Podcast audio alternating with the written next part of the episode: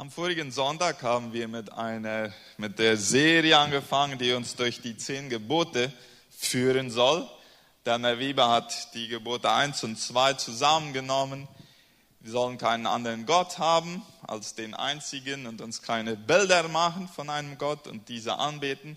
Heute wollen wir aufs, auf das dritte Gebot eingehen, in 2. Mose Kapitel 20, Vers 7. Die zehn Gebote werden zweimal gegeben, einmal in 2. Mose 20 und dann später noch einmal in 5. Mose Kapitel 5. Fast identisch, da gibt es einige Veränderungen.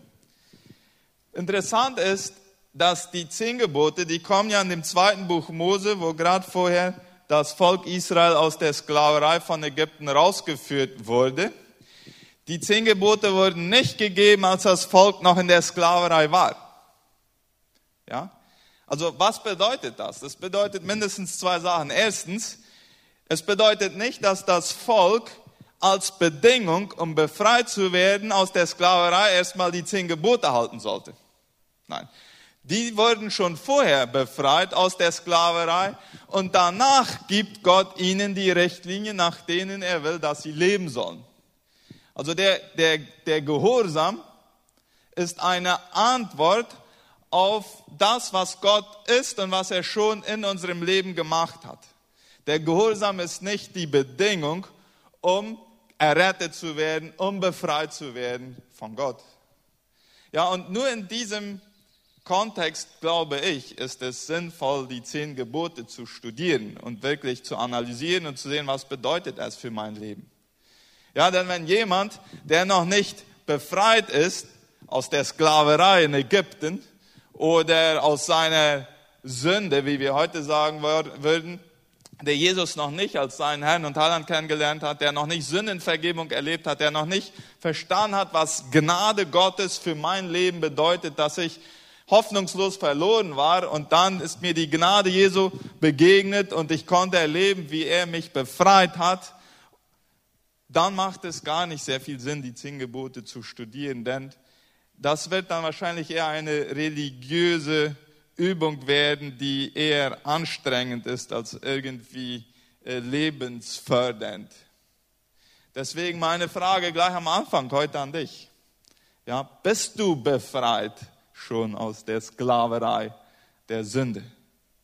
Ja, hast du die Gnade Jesu kennengelernt? Bist du an dem Moment an den Punkt gekommen, wo du, wo du gesehen hast, ich bin nicht fähig, mich am eigenen Schopf aus dem Sumpf zu ziehen. Ich brauche, dass Gott in meinem Leben eingreift, sonst wird nichts Gutes aus meinem Leben entstehen. Wenn du an dem Punkt schon angekommen bist, dann sind die zehn Gebote für dich. Denn dann hast du auch den Wunsch, einen Lebensstil des Gehorsams einzuüben als Antwort auf das, was Gott in deinem Leben getan hat. Aber wenn hier Leute sind, die sagen, ich habe Jesus noch nicht persönlich kennengelernt als mein Herrn und Heiland, dann lade ich dich ein, mach es heute. Ja, triff die Entscheidung und sage zu Jesus, ich habe Mist gebaut und das tut mir leid. Und wenn das tatsächlich stimmt, dass du bereit bist, mir all meine Sünden zu vergeben, dann bitte ich dich, dass du es tust in diesem Moment mein Leben. Ich übergebe dir mein Leben und ab heute will ich dir nachfolgen und ich will dein Kind sein und dein Jünger sein und lernen, so zu leben, wie es dir gefällt. Wenn jemand heute hier diese Entscheidung trifft, dann äh, schreibt uns doch, ja, meldet uns äh, oder irgendeinem Freund hier oder irgendjemanden, damit wir dich weiter begleiten können und zu helfen, um zu helfen, im Glauben zu wachsen. Zweitens bedeutet das für mich, also die Tatsache, dass die Gebote erst dann gegeben wurden, als das Volk schon frei war, dass wir Richtlinien brauchen, um die Freiheit leben zu können, die Gott für uns bestimmt hat. Das scheint uns manchmal ein Widerspruch zu sein. Ja, warum schon? Jetzt sind die gerade frei aus der Sklaverei und jetzt gibt Gott da mal eine ganze Reihe Regeln auf, nach denen die sich richten müssen. Die sollten ja frei sein. Ja, aber Tatsache ist, dass wir ohne Richtlinien nicht in Freiheit leben können. Hier, hier in der Nähe gibt es zwei Parks. Ja? Der eine heißt Parque Mburicao und der andere heißt Parque de la Salud. Viele von euch kennen die. Beide Parks wurden mit der Absicht gebaut, gemacht, dass Leute da ihre, ihren Spaziergang, ihre Caminata, ihren äh, Joggen gehen können. Und in einem Park gibt es Regeln. Da wird kontrolliert, da muss man seine Cedula zeigen.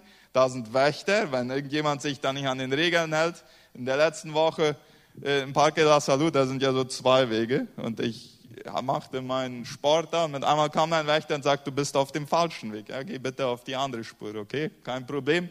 So, das würde im Parque in Buricao niemals passieren. Im Parque in Buricao kann irgendjemand hinkommen und das machen, was er will. Da ist keine Kontrolle, da sind keine Regeln, da ist nichts.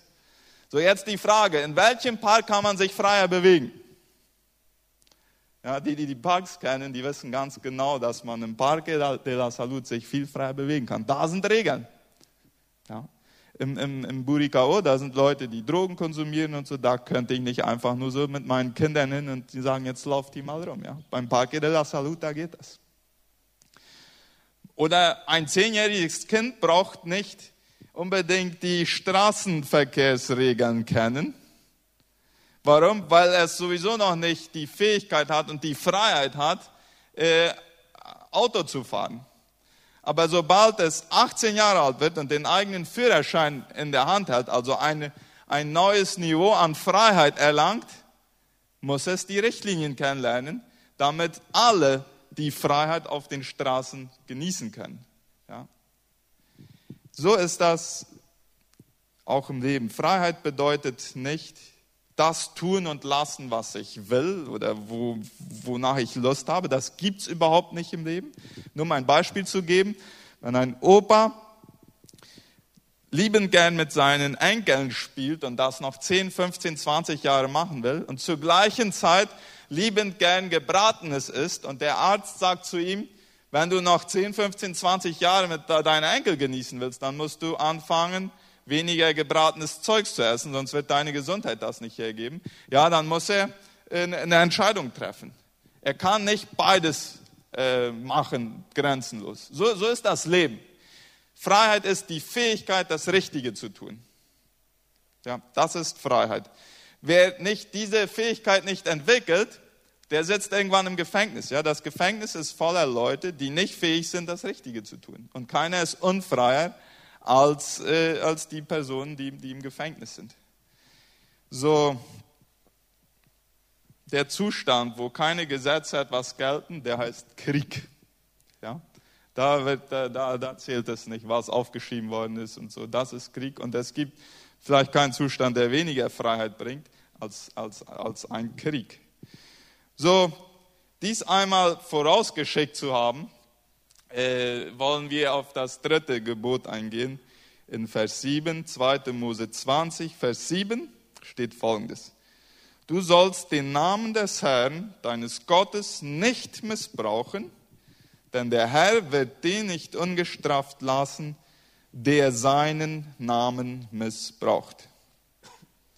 Ich muss zugeben, dass von allen zehn Geboten fiel mir dies ganz am schwersten oder es fällt mir am schwersten, irgendwie den Bezug zu meinem Herzen zu finden und wirklich zu verstehen, was es bedeutet. Und ich bin mir nicht sicher, ob ich das schon habe, aber soweit mein Verständnis reicht, will ich es heute weitergeben. Und ich will vier Fragen beantworten. Erstens, was bedeutet es, den Namen Gottes zu missbrauchen? Zweitens, wie machen wir es? Wie kann man es machen, den Namen Gottes missbrauchen? Drittens, warum sollten wir es nicht tun?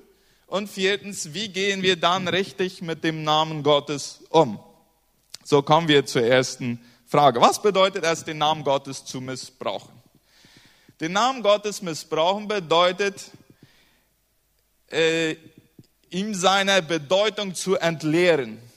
Ja, das ist, das ist die literale Bedeutung äh, von Namen Gottes missbrauchen. Also ihn das ist zum Beispiel, indem ich ihn ausspreche, aber ihm nicht die Bedeutung gebe, die er hat. Und was nicht das eigentliche Problem ist, sind, sind, sind die Töne, die aus meinem Mund kommen, sondern die Einstellung, die dadurch gezeigt wird. Ich werde gleich, gleich in der zweiten Frage werden, werde ich auf Beispiele eingehen, wie das aussehen kann.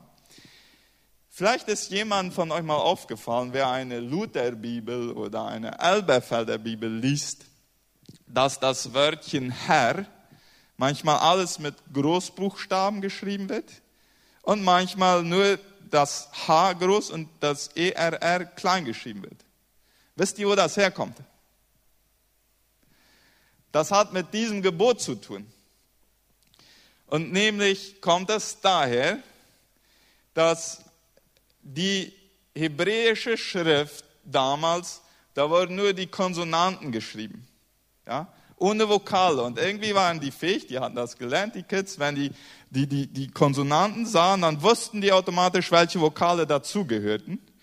Und die Juden, die, weil sie dieses Gebot, den Namen Gottes nicht missbrauchen, weil sie das auf jeden Fall vorbeugen wollten, das zu tun, haben die immer, wenn das äh, Tetragrammaton, also diese vier Konsonanten, J, H, W, H kamen, haben sie den Namen nicht ausgesprochen, sondern sie haben einfach Adonai gesagt. Adonai bedeutet Herr in Hebräisch. So immer wenn der Name Gottes kam in der Bibellese, haben sie den Namen nicht gelesen, weil sie wollten ja den nicht missbrauchen. Und es könnte ja mit einmal sein, dass sie ihn missbrauchen würden. Und dann haben sie statt den Namen zu lesen, haben sie Adonai gesagt. So als dann irgendwann der Zeitpunkt kam, wo jüdische Gelehrte sagten, jetzt brauchen wir auch Vokale zu den Konsonanten, sonst werden wir irgendwann nicht mehr fähig sein, das Alte Testament auf hebräischer Sprache zu lesen, dann wusste man nicht mehr genau, wie die Vokale sind, die zu dem Wörtchen, zu dem Namen Gottes gehören, weil es über Generationen nicht ausgesprochen wurde, weil man den Namen Gottes nicht missbrauchen wollte. Was hat man dann gemacht? Man hat dann geschaut, welche Vokale hat Adonai? Ja? Und dann hat man A, O, A genommen und das zu diesen vier, vier Konsonanten J, H, W, H gestellt. Und dann gab das und dann durch eine Regel in der hebräischen Sprache gab das dann Jehova. Aber viele Gelehrte sagen, wahrscheinlich ist Jehova nicht die richtige Aussprache vom Namen Gottes. Äh, einige glauben, es ist Jahwe. So, es gibt da Diskussionen. Ich weiß gar nicht, ob man das wirklich genau weiß.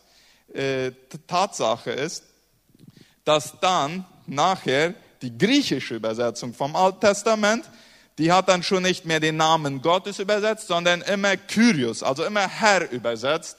Und von da haben dann Luther und Leute wie Elberfelder und so weiter, wenn, wenn sie dann, wenn der Name Gottes kommt im Alten Testament, schreiben sie Herr alles in Großbuchstaben.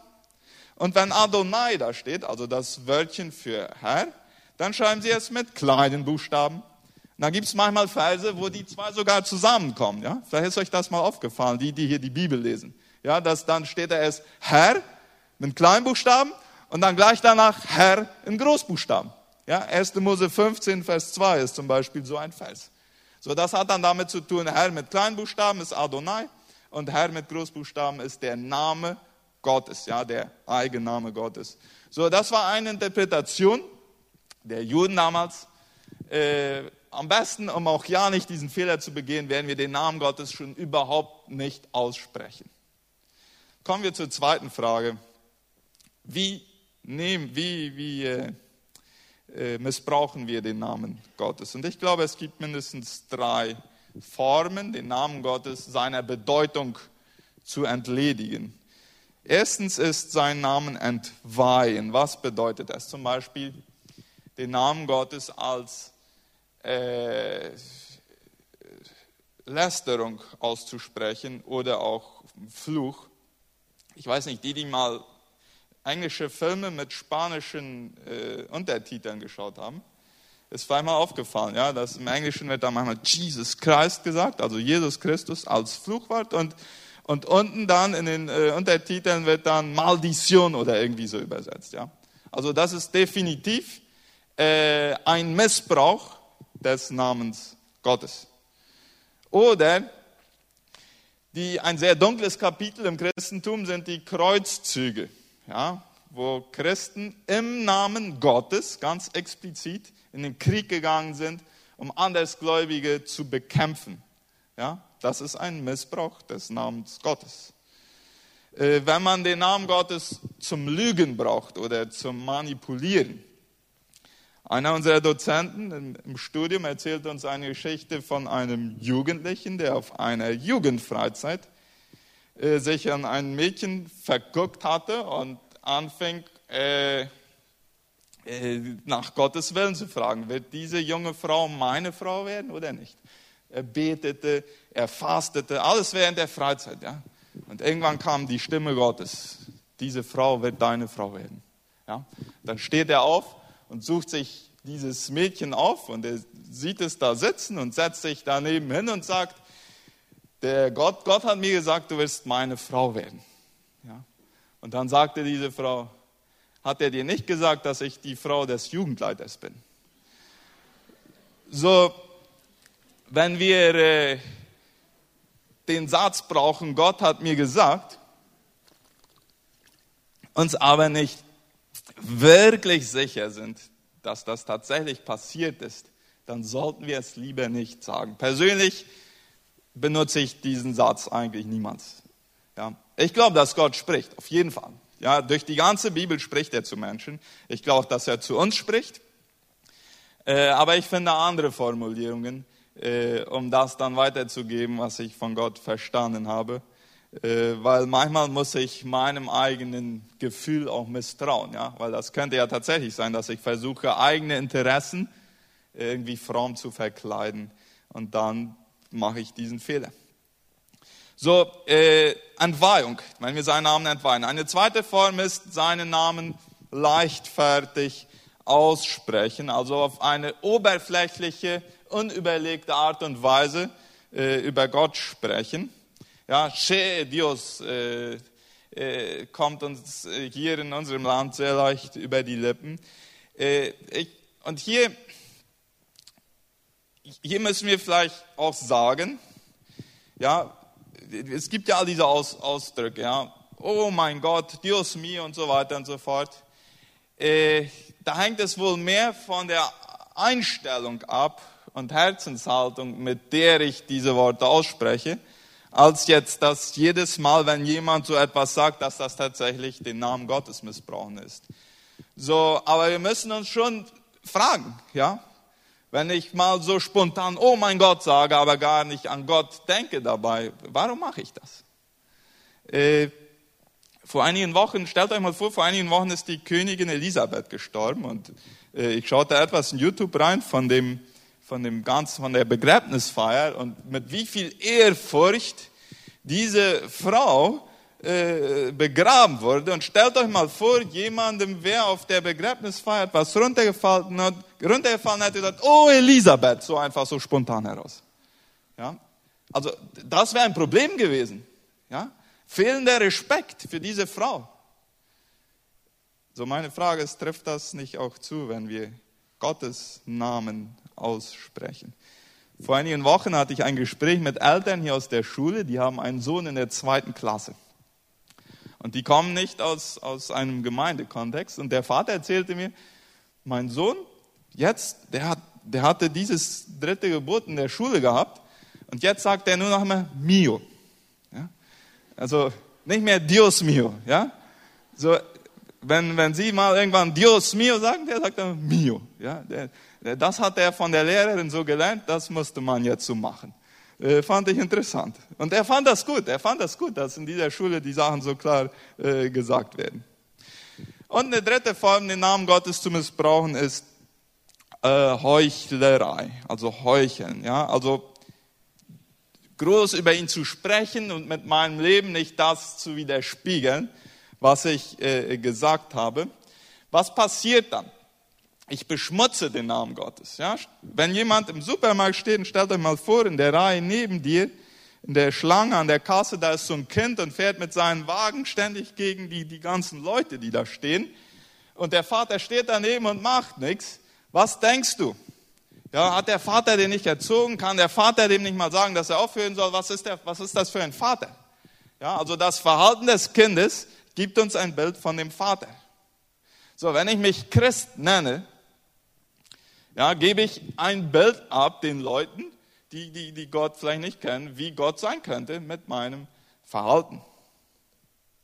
Vom Alexander dem Großen wird gesagt, dass eines Tages ein Soldat aus seiner Armee zu ihm gebracht wurde, der sich schlecht benommen hatte und der zufälligerweise auch Alexander hieß. Und dann sagte der Alexander der Große zu ihm, entweder du änderst deinen Namen oder du änderst dein Verhalten. Ja? Aber beides zusammen, das geht nicht. Ja? Weil er hieß ja selber auch Alexander. So, so ungefähr ist das mit einem Christen. Ja? Also drei Wege, wie man den Namen Gottes missbrauchen kann. Entweihung, leichtfertig aussprechen oder heuchlerisch aussprechen, also nicht mit dem Leben das widerspiegeln. Dann die dritte Frage, warum? Warum sollten wir den Namen Gottes nicht missbrauchen? Und, und das die Antwort einfach aus Respekt und aus der Furcht Gottes heraus. Und das ist sehr interessant. Wer mal die zehn Gebote gelesen hat und das Kapitel davor, Kapitel 19, wie wurden die zehn Gebote von Gott an das Volk weitergegeben? In Kapitel 19, Vers 16 und 18 wird das geschildert. Ja, sie waren am Berg Sinai. Und als nun der dritte Tag kam und es Morgen war, da erhob sich ein Donnern und Blitzen und eine dichte Wolke auf dem Berge und der Ton einer sehr starken Posaun. Das ganze Volk aber, das im Lager war, erschrak. Der ganze Berg Sinai rauchte, weil der Herr auf den Berg herabfuhr im Feuer. Und der Rauch stieg auf wie der Rauch von einem Schmelzofen und der ganze Berg bebte sehr. So wurden die zehn Gebote überreicht. Warum hat Gott so ein Spektakel daraus gemacht? Weil er genau die Reaktion bekommen wollte, die das Volk dann gab. Ja, eine Furcht Gottes. Also hier sind die Sachen ernst zu nehmen. Es sind jetzt nicht nur irgendwelche Regeln, die sich irgendwer mal ausgedacht hat, als er nichts Besseres zu tun hatte. Dies sind Richtlinien für unser Leben, die wir ernst nehmen müssen. Das ist Furcht Gottes. Gott ist souverän. Gott macht das, was er will, wann er will, wo er will, mit wem er will und wie er will. Und er braucht uns nicht fragen. Ja? Und wenn er entschieden hat, dass es gut ist, dass wir eine gesunde Furcht Gottes haben, dann ist das gut. Furcht Gottes ist die Reaktion einer begrenzten Person, einer unbegrenzten Person gegenüber. Und manchmal sehen wir Gott so wie so einen alten Opa, ja, so ein, so ein Teddybär-Opa da irgendwie im Himmel, der ähm, so einen langen weißen Bart hat. Weiß nicht, wie eure Gottesbilder sind. Äh, und, und wir leben in einer Zeit, wo es nicht Mode ist, Furcht Gottes zu haben. Wir fürchten uns mehr vor Menschen als vor Gott. Ja, Dante Gebel erzählt in einer seiner Predigten eine Begebenheit, ob sie wirklich geschehen ist oder nicht, das weiß ich nicht, von einer Frau, die die, die Kirche putzt. Und äh, sie hat da den Sand zusammengefegt und ist eigentlich zu faul, um jetzt irgendwie den Müllkorb zu suchen. Und schaut, ob da hier keiner ist. Und da ist auch keiner. Dann hebt sie den Teppich auf und fegt den Müll da unter und tut den Teppich wieder drauf. Und mit einmal hört sie eine Stimme ich habe gesehen, was du getan hast. Ja, sie zuckt zusammen und fragt, wer bist du? Und dann kommt die Stimme, ich bin Gott. Oh, zum Glück, ich dachte, du warst der Pastor, sagte sie. Ja. So, das ist, wenn man Menschen mehr fürchtet als Gott. Ja. Ähm, wir verbinden den Namen sehr stark mit dem Wesen einer Person. Ein Freund erzählte mir vor einiger Zeit, dass er in, einem, in einer Freizeit im Ausland einen Koreaner kennengelernt hatte. Und dann fragten sie diesen Koreaner, wie heißt du? Und dann sagte er, Lorenz. Dann waren sie so gewesen, Lorenz kann doch nicht dein echter Name sein. Du bist ja, du, hast du nicht irgendwie so einen typisch koreanischen Namen? Und da hat er ihm seinen koreanischen Namen gesagt. Und dann haben sie angefangen, seinen koreanischen Namen zu üben, ja, ihn auszusprechen. Und irgendwann hat der Typ gesagt, bitte hört damit auf. Es ist für einen Koreaner eine Beleidigung, wenn sein Name nicht richtig ausgesprochen wird. Ja? Der Name. Wir verbinden starke Emotionen mit unserem Namen. Als meine Frau und ich für unseren letzten Sohn einen Namen suchte, dann hatte sie den Vorschlag Nathan. Ja, Nathan ist ja dieser gute Prophet in der Bibel und so weiter und so fort. Ich konnte nicht mit Nathan leben. Und wisst ihr warum? Weil vor sehr langer Zeit, na nicht so sehr lang, aber als ich noch ein Kind war, dann äh, lernte ich einen Nathan kennen, der mir sehr unsympathisch war. Und deswegen konnte ich nicht mit dem Gedanken lernen, einen Nathan in meinem Haus zu haben. Nichts gegen die Nathans, die hier vielleicht irgendwo sind, ja. Aber ich verbinde ein negatives Gefühl mit dem Namen aufgrund der Erfahrung, die ich damals gehabt hatte. Habt ihr mal überlegt, warum man heutzutage eigentlich niemals mehr einen Hitler begegnet? Es gibt einen Film, einen Matt Ogans, der hat sich Personen gesucht, die noch den Namen Hitler haben. In Deutschland hat er eine Person gefunden. Aber wenn man so denkt, Adolf Hitler, wenn, wenn seine ganzen Nachkommen und seine ganzen Verwandten und so weiter und so fort, es müsste eigentlich viel mehr geben, nicht wahr? Ja, also höchstwahrscheinlich haben die allermeisten ihren Namen geändert, weil sie nicht mit der Person in Verbindung gebracht werden wollten. Ja, das machen Namen mit uns. Ja, wir, wir verknüpfen Namen ganz eng mit, mit Emotionen. Und deswegen ist es so wichtig, wie wir den Namen Gottes aussprechen. Denn es zeigt, welche Einstellung wir Gott gegenüber haben. Und die vierte und letzte Frage. Wie können wir dann mit dem Namen Gottes umgehen? Weil ich habe ja jetzt eine Weile darüber gesprochen, was wir nicht tun sollen. Ja, aber was können wir machen? Und es gibt eine ganze Reihe Anleitungen, wie wir mit dem Namen Gottes umgehen können. Ich werde ein paar herauspicken und dann schließe ich.